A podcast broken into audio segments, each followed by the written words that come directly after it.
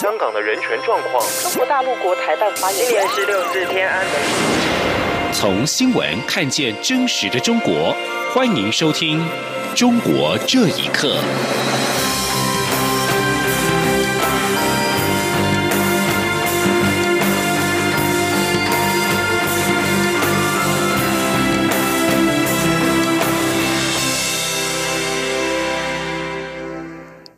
各位好，欢迎收听《中国这一刻》。香港情势越显严峻，蔡英文总统在今天下午前往国安会听取香港情势专案小组简报，了解目前香港的情势最新发展，以及政府相关部门目前就各项情势可能动态的掌握以及应应准备。而蔡总统在听取简报之后，做出了四点指示。总统表示，中华民国台湾坚定支持香港的民主跟自由，也希望香港社会能紧速恢复稳定。他要严正呼吁北京当局应该信守对香港高度自治的承诺，切勿以台湾以及其他国家对香港民众的关心作为指控外力介入的借口。同时，也要呼吁港府避免过度执法以及暴力，以积极的对话化解与人民之间的对立，让冲突能够和平理性化解。其次，总统表示，政府支持香港人民争取民主跟自由，对在台港人也会提供必要的协助，不会做事。第三，对于来台就学的港生，总统请陆委会、教育部全力协助，让学生们能够安心学业。他也呼吁港府理解香港年轻人关心香港前途、追求民主自由的初心，秉持人权法治的原则处理相关的个案，让学生们能够在台湾的学业。而最后，总统表示，目前香港其实已经进入关键阶段，国安以及行政部门应紧盯香港的动态变化，并且评估可能的冲击影响，做好各项的应变准备工作。尤其应注意金融经济产业的变化，协助台商以及我国在港民众因应可能的变局。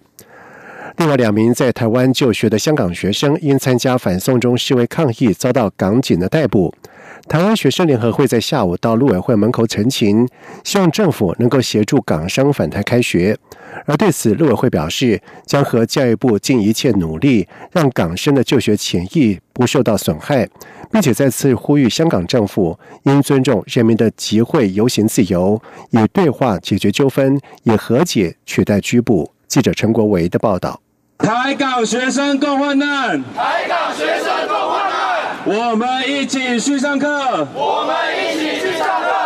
各大学即将开学，由台湾学生联合会发起的成行行动，串联东华大学学生会、台湾艺术大学学生会以及台湾大学学生会等多个学生与公民团体。他们期盼陆委会能协助在台就学的港生返台上课，并采取措施保障港生的人身安全，同时与教育部共同研拟相关对策。遭逮捕的台艺大罗姓港生，透过学生会会长许从凯向各界报平安。对，一直对。我表达关心或担心的师长好友们说声抱歉，以及表达我的感激。我目前于香港一切平安，正在保释当中，请原谅我目前案件进行司法阶段，不便评论。和罗姓港生同时来台湾读书的东华大学港生文庭山，声泪俱下的说：“这段时间真的很无助且心痛，但他们要继续坚持下去，也希望台湾人能继续关注这起事件。我们很需要台湾朋友的支持，不仅我们是在同一个文化，我们是一个彼此很接近的一个地方，然后我们非常的需要台湾人的支持，也非常的感谢各位朋友一直以来的关心。”陆委会港澳蒙藏处处长杜家芬接下学生团体的陈情书，并表示，目前罗姓学生正在家中休养，另一名东华大学李姓港生则在医院休养。两人如果无法如期回台，陆委会将会和教育部及学校商讨，不让学生的就学权益受损。我们也希望说，香港政府他要尊重香港人的这种集会、游行、言论的这个自由哦，然后以这种对话。来解决这个纠纷哈，然后以和解来取代拘捕，所以我们呼吁香港特区政府应该用公平妥适的方式哦来处理相关的案件哦，尽速让这个学生能够回到台湾来继续完成他的一个学业哦。陆委会也强调，民主和自由是普世价值，香港人民以相关行动来主张他的自由和民主的基本权利，应当受到尊重，也是无罪的。中央广播电台记者张国伟台北采访报道。另外，香港众志秘书长黄之锋将在三号的上午访台，将分别拜会时代力量党团、民进党中央党部，在晚上前往台中出席“香港怎么了？台湾怎么办”的对谈活动。香港反送中运动是持续燃烧。黄之锋在八月三十号被捕，在当天稍晚交保获释。黄之锋以及立法会议员朱凯迪、学联前副秘书长陈奥辉在三号将访台，就香港目前的状况以及台湾各界说明并交换意见。在三号先和时代力量党主席徐永明、立法委员黄国昌以及立法院党团主任陈慧敏会面。而黄之锋行也随后将拜会民进党中央党部，跟党主席朱荣泰、秘书长卢文佳和副秘书长林非凡等人进行闭门会议。在会后，则会召开记者会。而香港反送中运动在今天在香港中文大学百万大道上演了罢课行动。由包括香港大学、中文大学等十间大专院校的学生会，今天在开学日发起两星期的罢课不罢学的行动，要求行政长官林郑月娥必须要在九月十四号下午八点前回应五大诉求。另外，由中学生反修例关注组。以及青年反修例关注组和香港众志组成的中学生罢课筹备平台，在今天发起在中环爱丁堡广场举行中学生罢课集会，数百名的学生在雨中参与，部分学生是穿着校服跟戴口罩。同时，根据香港电台的报道指出，跨界别的罢工集会今天下午则是在天马公园举行。大会指称有超过四万人参加这次的罢工集会。而香港警方也在下午在记者会上表示，但是在过去三天，警方在示威活动当中拘捕了一百五十九人，包括一百三十二男、二十七女，年龄在十三到五十八岁，涉及非法集结、藏有攻击性武器跟袭警等。而从六月反送中风波爆发以来，警方至今拘捕了一千一百一十七人。而香港反送中运动是持续将近三个月，没有大台，也就是带头团体搭建的演说台，也没有主要的领袖，仅依靠参与者的默契、相互的合作，让人称颂。但是这种模式能够延续下去吗？学者表示，科技日新月异，面对没有大台的局面，也无法断言社会运动未来的走向。请听以下的报道。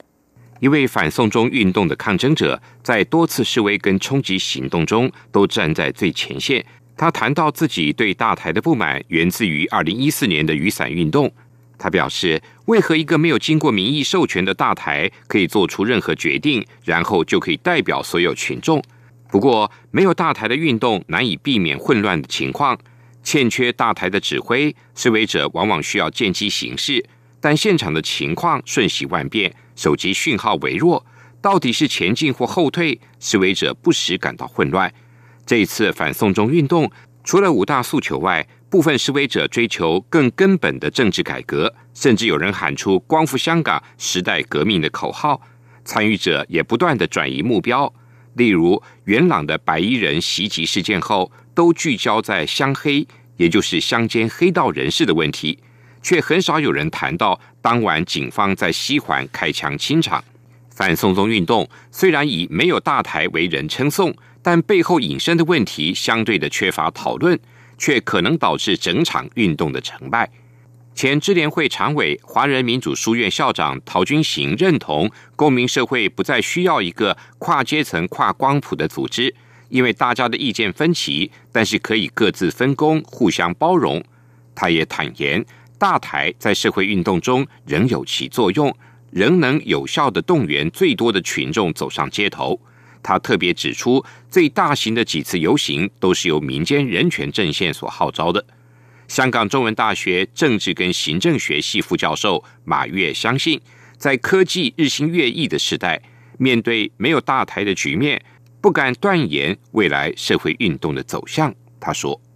每个人都可以，呃，当每个人都可以发挥自己的创意和想象力的时候，其实所谓二零一九年设置的社会运动典范，可能到二零二一年已经变了另一回事。马跃强调，没有大台的社运模式好坏优劣，仍然需要讨论研究。但是不少香港人已经被唤醒，公民社会的蓬勃前所未见，这是无人能够逆转的。央广新闻整理报道。美国驱逐舰在八月二十八号进入到南中国海，被中国指责没有经过中国政府的允许就擅闯，严重破坏了南海地区的和平稳定。而法国、英国、德国也随即发表联合声明，呼吁各方尊重二零一六年南海仲裁结果以及联合国海洋法公约。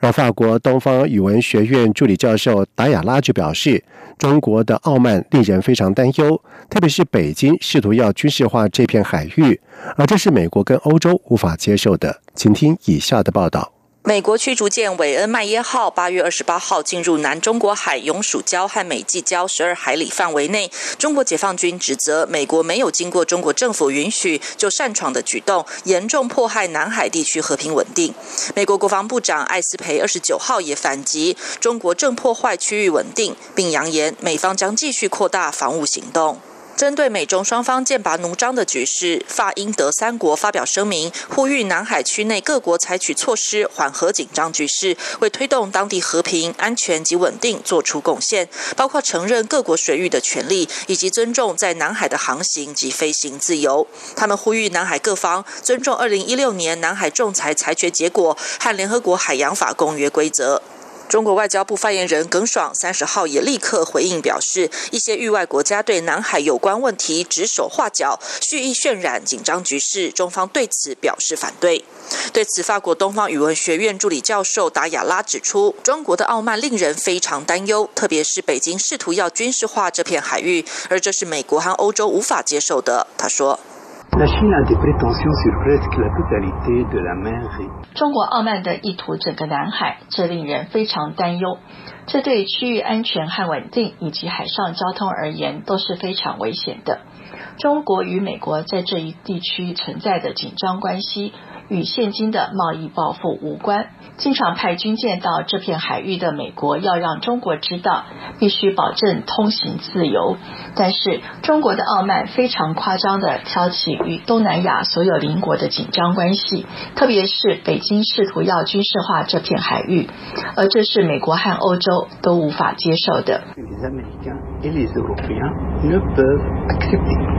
美国海军指挥官莫姆森表示。韦恩曼耶号这次的行动是为了挑战过度的海事主张，并按照国际法保护进入该海域的权利。美国多次指责北京在争议性水域和珊瑚礁的人工岛上进行军事部署，令南海军事化。美国国防部与国务院也曾经就中越南海争端发布声明，表达关切，并批中方霸凌、胁迫他国，其行为迫害区域和平与安全。法英德三国的联合声明显示，欧洲并没有置身事外。法国总统马克宏要求外交官积极动员，在印度及太平洋轴线建立一套法国策略，因为法国是这片区域的主要海洋势力之一，也是少数真正在南海执行军事行动的国家。过去法国未善加利用，现在必须重新重视这片区域，发展盟友关系。他强调，这不是要对抗中国。以上新闻由央广整理报道。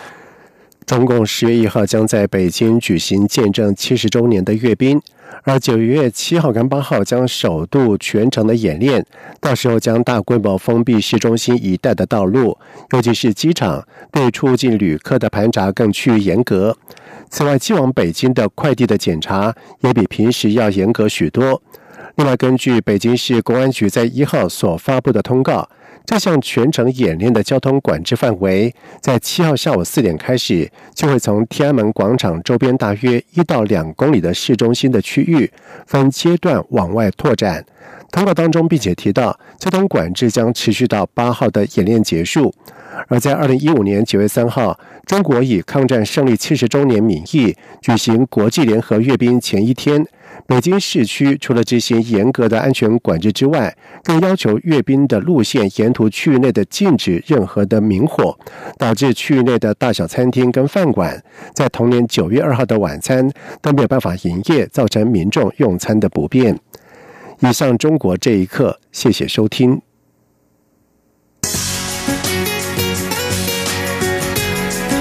这里是中央广播电台台湾之音。